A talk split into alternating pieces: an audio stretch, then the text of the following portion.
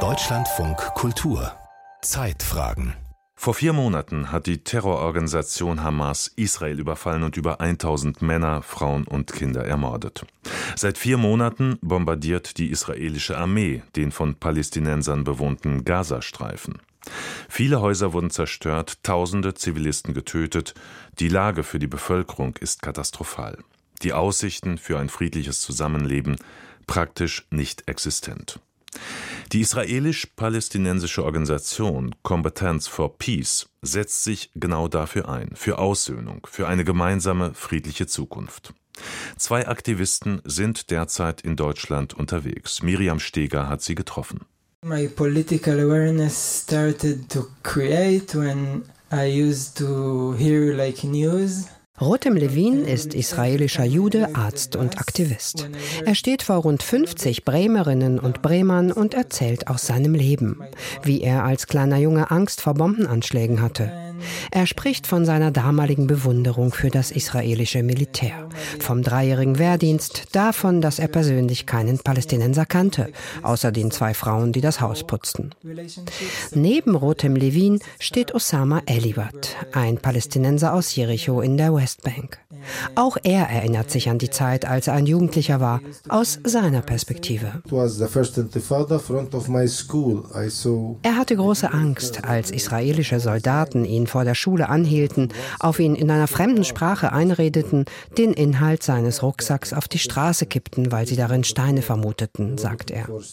Osama Eliwat und Rotem Levin sind Teil einer Nichtregierungsorganisation namens Combatants for Peace, eine Organisation, in der ehemalige palästinensische Kämpfer und ehemalige israelische Soldaten für Frieden kämpfen seit 2006 bereits. Sie versuchen mit ihren persönlichen Geschichten beide Lebensrealitäten sichtbar zu machen und so Verständnis füreinander zu fördern. Für Rotem Eliwat fing alles in Deutschland an. Vor elf Jahren traf er hier bei einem Dialogseminar eine Gruppe von Palästinensern aus der Westbank.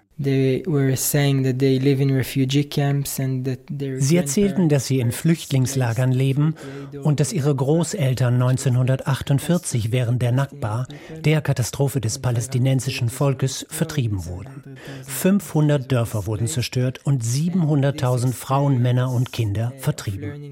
Und diese Erfahrung von ihnen etwas über ihre Geschichte zu lernen und dann festzustellen, dass es in Israel ein Gesetz gibt, das es verbietet, die Nakba aber auch nur zu erwähnen, hat etwas in meinem Kopf ausgelöst.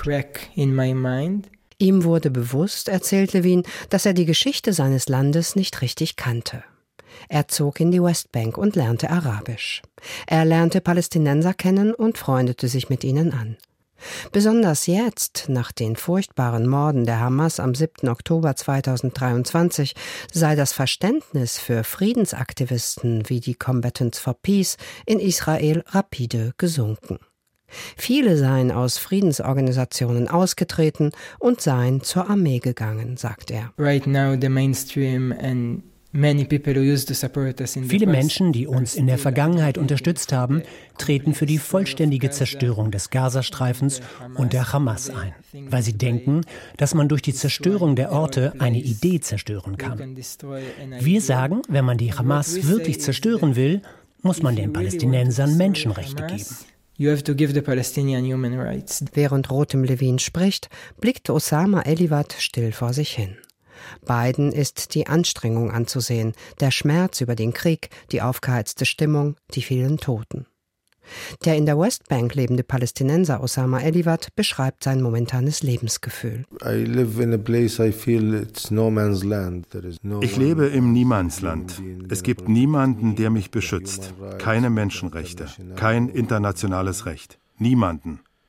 Menschen werden ohne Grund verhaftet. Das ist israelisches Militärrecht für Palästinenser. Das besagt, dass die Armee jeden Palästinenser bis zu drei Jahren festhalten kann. 400 Menschen wurden seit dem 7. Oktober in der Westbank getötet, obwohl wir keine Hamas haben. Osama Eliwats Familie wurde nach Israels Staatsgründung 1948 aus Jerusalem vertrieben. Ihr Dorf wurde zerstört. 1967 mussten sie ein zweites Mal fliehen, diesmal nach Jordanien. Elibat wurde als 14-Jähriger festgenommen, weil er eine palästinensische Fahne gehisst hatte. Irgendwann lernte er Israelis kennen, die das Leid der palästinensischen Bevölkerung sahen. Mit ihnen gründete Osama Elivat 2006 die Organisation Competence for Peace. Den Terror der Hamas am 7. Oktober verurteilt der Palästinenser aufs Schärfste. Der 7. Oktober war ein furchtbarer Anschlag. Ich akzeptiere nicht, dass man Menschen in ihren Häusern angreift. Kinder, Frauen. Das ist nicht akzeptabel im Widerstand, auch im Islam nicht. Ich habe aber das Gefühl, dass Palästinenser seitdem nur noch Nummern sind. Wir sind keine Menschen. Es gibt zu viele Gründe, die unseren Tod rechtfertigen. Osama Elivat und Rotem Levin werben für Frieden. Das sei dringender denn je. Sie fordern einen sofortigen Waffenstillstand, sagt Rotem Levin, der jüdische Arzt. Wir müssen von außen Druck ausüben. Wir sind alle Verlierer in dieser Situation. Solange Menschen auf der einen Seite sterben, werden auch Menschen auf der anderen Seite sterben. Osama Elivat ergänzt, um die Situation zu verändern, müssen wir über andere Wege nachdenken. Wir müssen die Waffen beiseite legen und anfangen zu sprechen.